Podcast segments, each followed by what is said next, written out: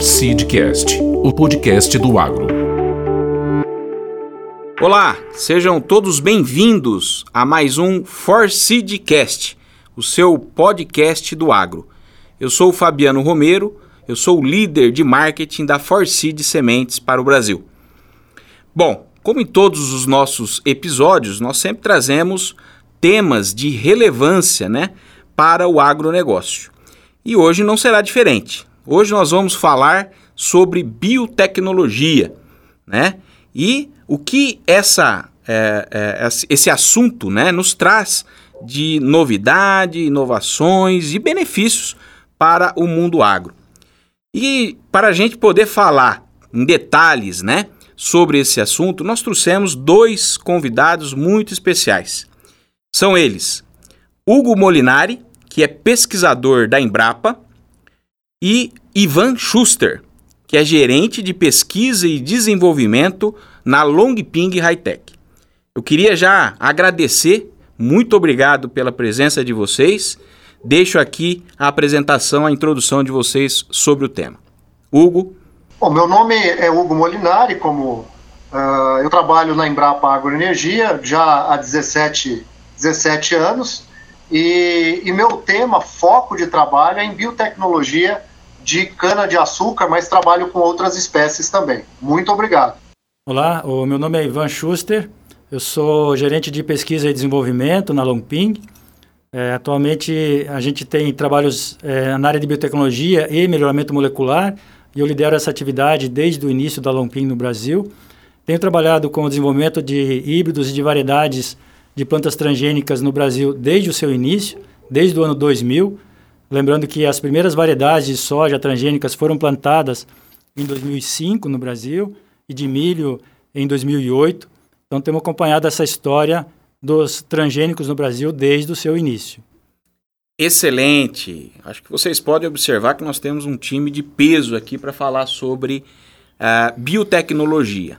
E nós vamos começar falando sobre uh, biotecnologia com menção a transgênicos. Né?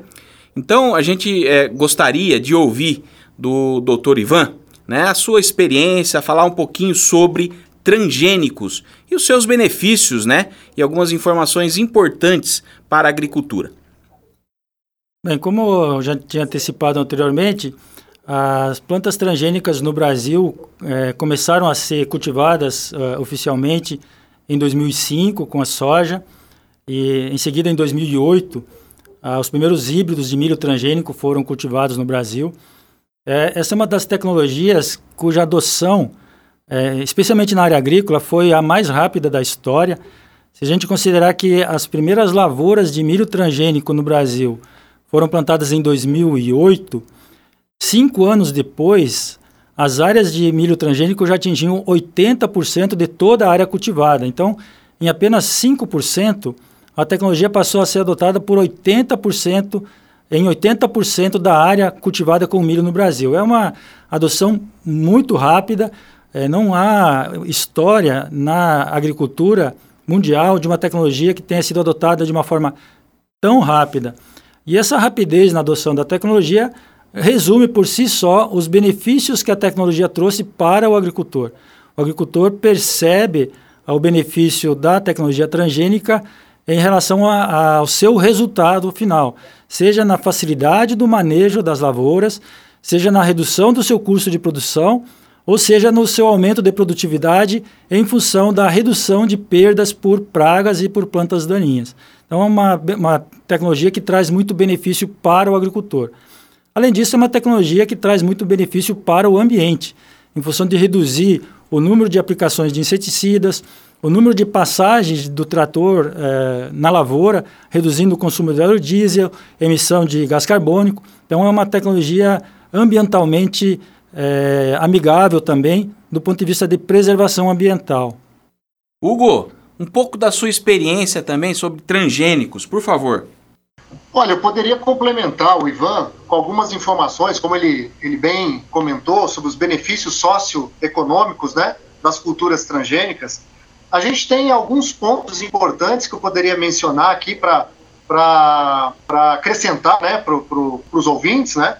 Os benefícios obtidos com a produção global de transgênicos, é, entre os períodos mencionados, né, desde o início, lá em 1996 até 2018, onde é, o estudo da PG Economics né, levantou esses dados, foi um benefício de 225 bilhões de dólares com o uso da tecnologia dos transgênicos. Além disso, nós temos é, uma economia né, de ingrediente ativo, só para citar, né, no uso de defensivos químicos que não foram usados no campo, né, incluindo inseticidas e herbicidas, de 776 mil toneladas. Né?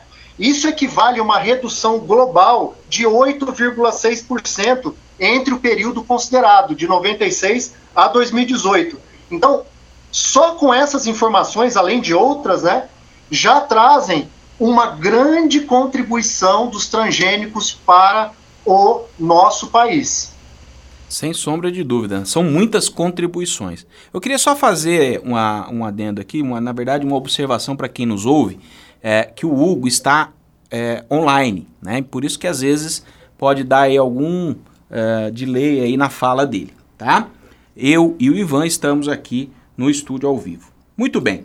É, eu queria agradecer essa breve introdução né, sobre os benefícios, a transgenia, uh, mas quem nos ouve quer entender um pouquinho sobre novidades, né, inovações nesse, nesse assunto, sobre biotecnologias. E aí eu gostaria de ouvir dos nossos convidados né, um pouquinho sobre isso.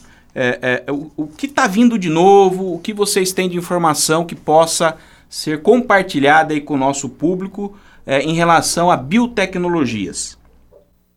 É, na agricultura, como em outras áreas da ciência, as biotecnologias elas têm trazido inúmeros benefícios e é uma ciência em constante evolução, uma ciência que é, está sempre trazendo novidades e novas aplicações.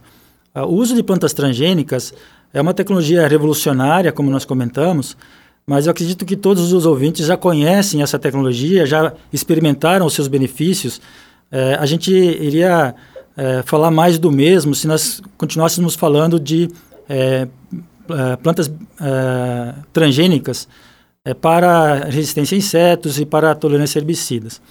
existem algumas tecnologias novas, tanto na área de plantas transgênicas, quanto em áreas, por exemplo, de edição gênica ou de biologia sintética, que são capazes de trazer benefícios em outras características das plantas, que não necessariamente resistência a insetos e, e herbicidas como são atualmente.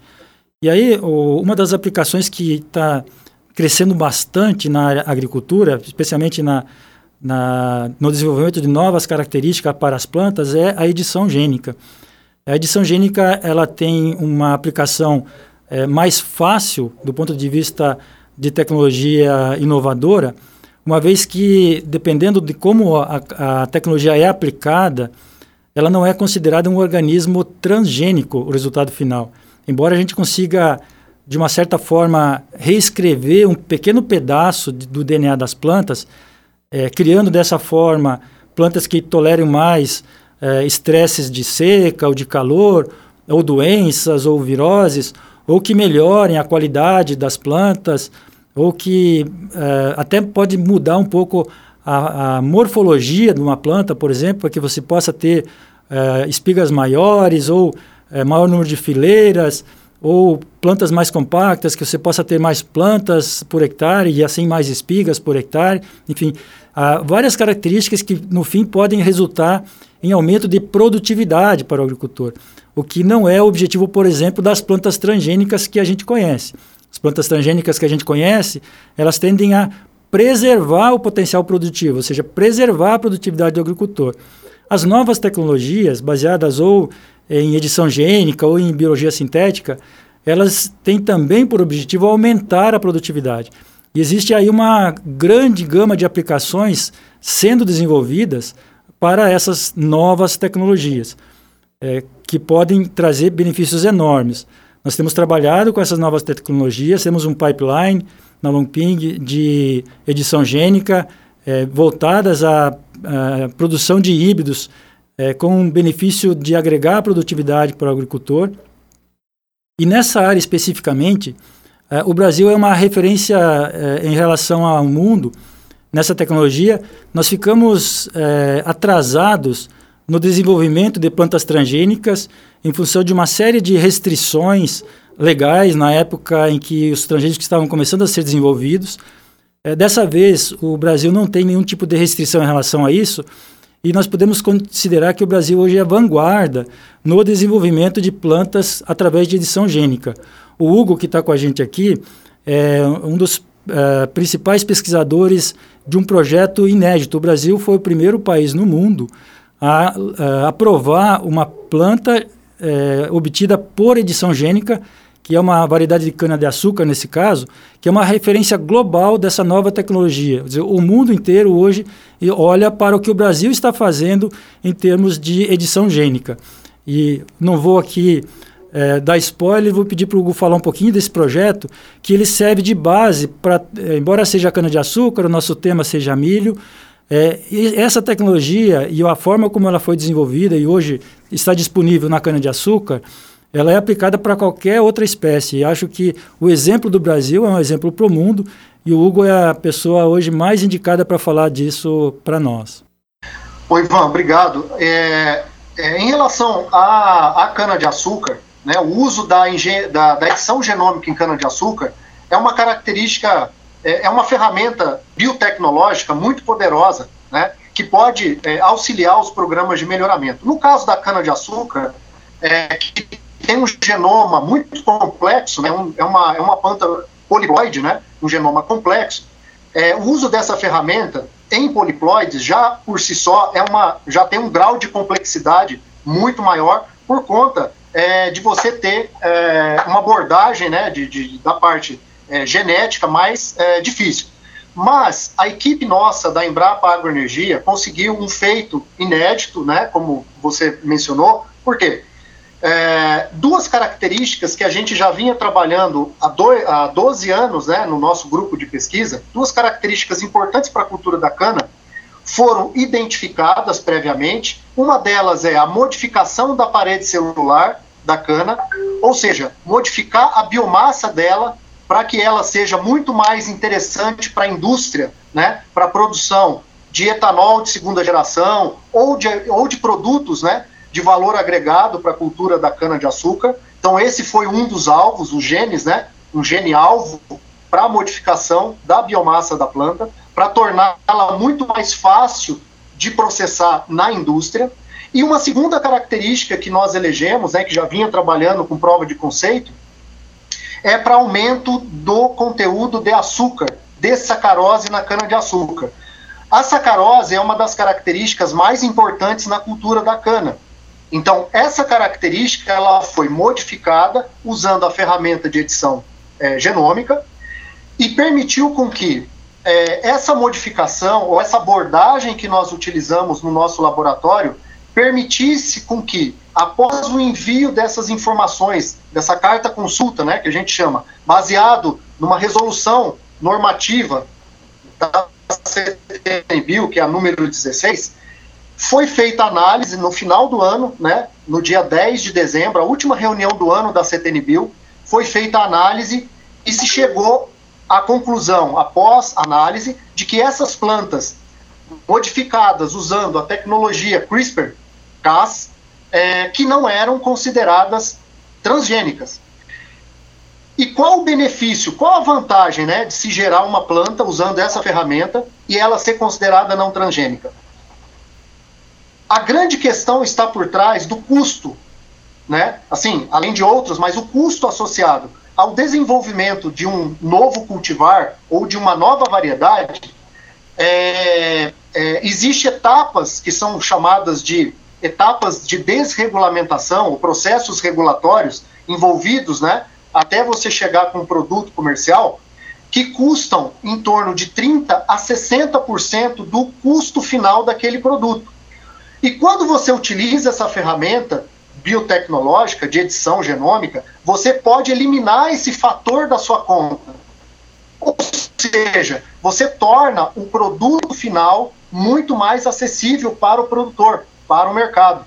Então, essa foi a grande questão que a gente conseguiu, no caso de, uma, de um poliploide, né, uma cana de açúcar, e isso é totalmente aplicável à cultura do milho. Por quê? Porque ou, ou, soja, ou algodão, que seja, né, culturas de importância para o nosso país. Porque você pode fazer com que empresas, sejam públicas ou sejam privadas, elas consigam oferecer um produto, uma variedade, com alta qualidade, num tempo menor e ao custo mais acessível. Então essa é a grande questão por trás do uso então dessa ferramenta de edição genômica. Muito bom, muito bom. Quanta informação, quanto benefício e um privilégio, né, para nós da Forcid estarmos aqui com, com duas, duas pessoas com tanto conhecimento. O doutor Ivan, muita experiência nessa área, e o Hugo, né, que lidera um projeto de tanta relevância, né, doutor Ivan? Isso. É, que serve como referência pra, para o mundo no que se refere à edição gênica, né? É, para trazer cada, cada vez mais benefícios à agricultura brasileira e, por que não, mundial, né? Então, um privilégio. Muito obrigado pelas informações. Mas dando continuidade aqui, eu queria, é, é, partindo aqui para o nosso próximo assunto, que seria uma nota técnica, né, que traz aí as atualizações para o Brasil no que se refere a plantas, a cultivares, né, é, geneticamente modificadas. Obviamente que, é, se possível, trazendo aí o tema principal, milho, a cultura do milho. Então eu gostaria aí de ouvi-los sobre esse, esse tema. Bom, eu vou pedir depois para o Hugo falar um pouco sobre essa nota. O Hugo, é, para quem não sabe, também ele é membro da CTNBio no Brasil, né, que é o órgão responsável pela avaliação é, de biossegurança dos eventos de biotecnologia, sejam eles transgênicos ou de edição gênica, é, no Brasil. Mas eu, eu, gostaria só de complementar um pouco o que a gente estava discutindo sobre novas tecnologias e o que o Hugo falou sobre redução de custo é realmente uma coisa muito impactante, porque como a gente não tem um custo muito elevado de desenvolvimento, essa é uma tecnologia muito mais, vamos chamar assim, democrática do que a própria tecnologia dos transgênicos, que a tecnologia dos transgênicos ela tem um custo de desenvolvimento e de aprovação global é, muito caro, o que torna ela restrita a pequenas empresas que tenha, ou, desculpa, a um pequeno número de grandes empresas que tenham é, recursos suficientes para isso. A tecnologia de edição gênica ela é mais democrática porque o custo dela é mais barato e qualquer empresa pode desenvolver isso, mesmo uma empresa que tenha poucos recursos, né? recursos é, no nível intermediário. É, e por ser mais barata para o seu desenvolvimento, também não implica em cobrança de royalties elevados para o agricultor. Então, são produtos que chegam para o agricultor com agregação de valor, mas não necessariamente agregação de custo para o agricultor. É, e a gente tem uh, muita aplicação disso na atualidade. Nós estamos vivendo é, anos em que temos seguidos estresses ou de seca ou de calor, é, seguindo a tendência de que isso vai aumentar no futuro. E o desenvolvimento, obviamente que o melhoramento convencional faz seleção das plantas e das populações todos os anos. Então, se o, o, o ambiente está esquentando, a gente está selecionando para aquele ambiente que esquenta. Mas o melhoramento convencional ele é muito demorado na sua resposta em relação a isso. Então, a gente atrasa para ter produtos que estejam respondendo àquele aumento de temperatura, ou de calor, ou de seca. Usando essas tecnologias de edição gênica, a gente pode acelerar a adaptação das plantas para esses estresses, é, evitando que a gente passe por períodos de, de, de redução de produtividade até adaptar as plantas para essas novas condições.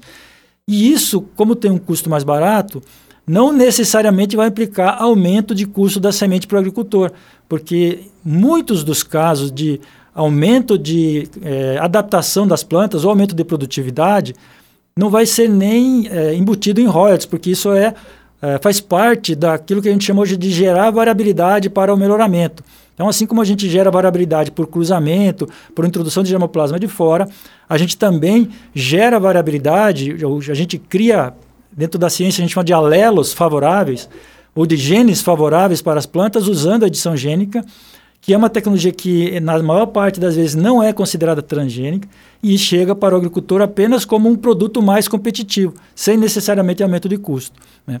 E o Brasil hoje tem já uma gama de produtos é, transgênicos aprovados, né? já uma pequena lista de também produtos de edição gênica. Eu acho que o Hugo tem é, muito mais informações sobre isso e pode nos atualizar. Hugo. Perfeito, perfeito. Eu trouxe aqui, eu fiz uma atualização, tá? essa, essa atualização é agora é, de março, né? Então é de agora mesmo, a última, é, já contabilizando a última reunião aí realizada agora em março pela CTNBio. Então os números que a gente tem, é, geral primeiro, depois eu foco em milho, né? Para a gente não ficar, não ficar muito cansativo. Mas hoje nós temos 105 pareceres emitidos para plantas, né?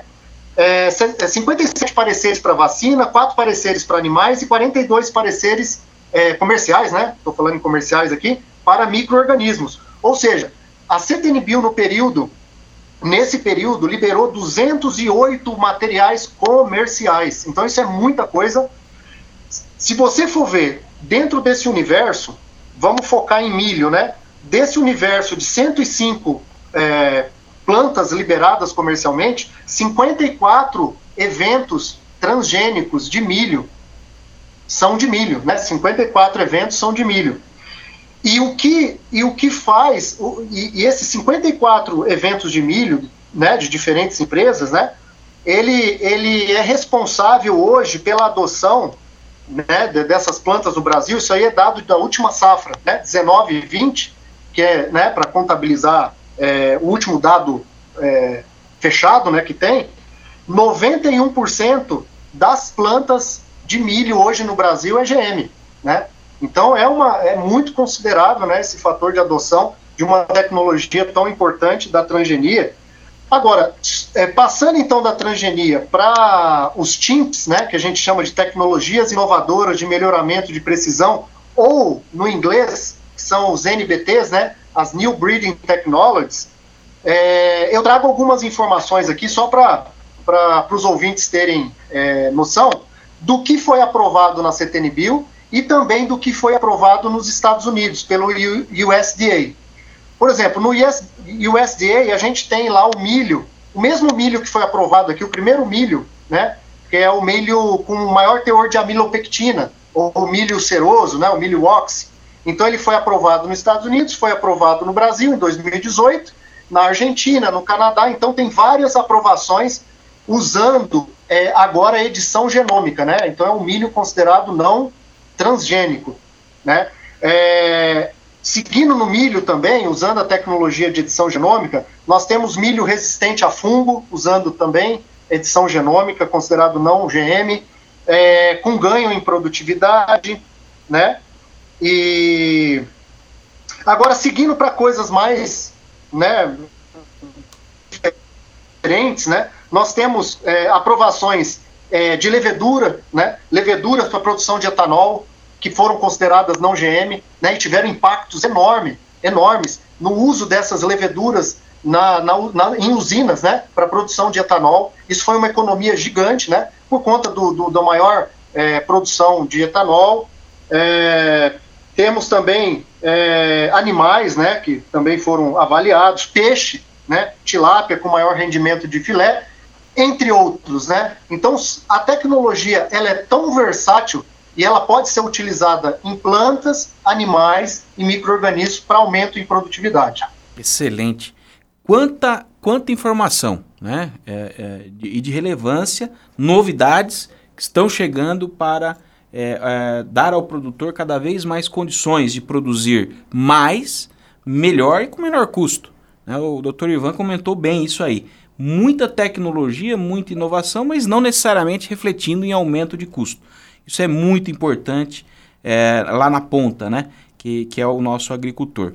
E a Farseed Sementes, né, seguindo essa trajetória de colocar à disposição do agricultor híbridos, né, com cada vez mais potencial produtivo, mais tolerância a doenças, a estresse climáticos, etc., também é, traz né, para o produtor opções em biotecnologia, né? seja na, na, na resistência a pragas né, ou a resistência também aos herbicidas.